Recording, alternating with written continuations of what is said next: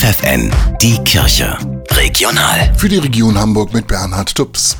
Das Erzbistum Hamburg unterstützt bedürftige Menschen in den kommenden Monaten zusätzlich mit rund einer Million Euro. Die Mittel stammen aus den Kirchensteuereinnahmen, die Kirchenmitglieder auf die Energiepreispauschale zu zahlen haben. Eine offizielle Trauerfeier für die verstorbene Queen Elisabeth II. feiert die anglikanische Kirche in Hamburg am 9. Oktober. Das sagt Pastorin Jules Barnes. Wir wissen, dass ganz viele Leute in, in der ganzen Welt, ja, sie lieben die Königin.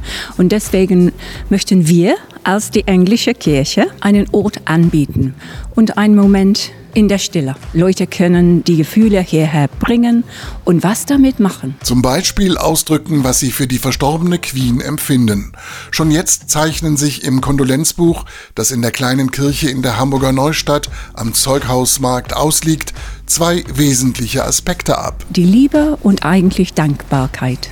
Das die Königin so viel beigetragen hat in ganzer Welt.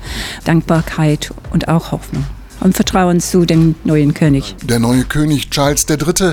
ist auch neues Oberhaupt der anglikanischen Kirche und er kennt auch die kleine Kirche in Hamburg, sagt die Pastorin. Den Charles kennen wir schon ganz gut. Der war hier zu Besuch in dieser Kirche. Absolut der König.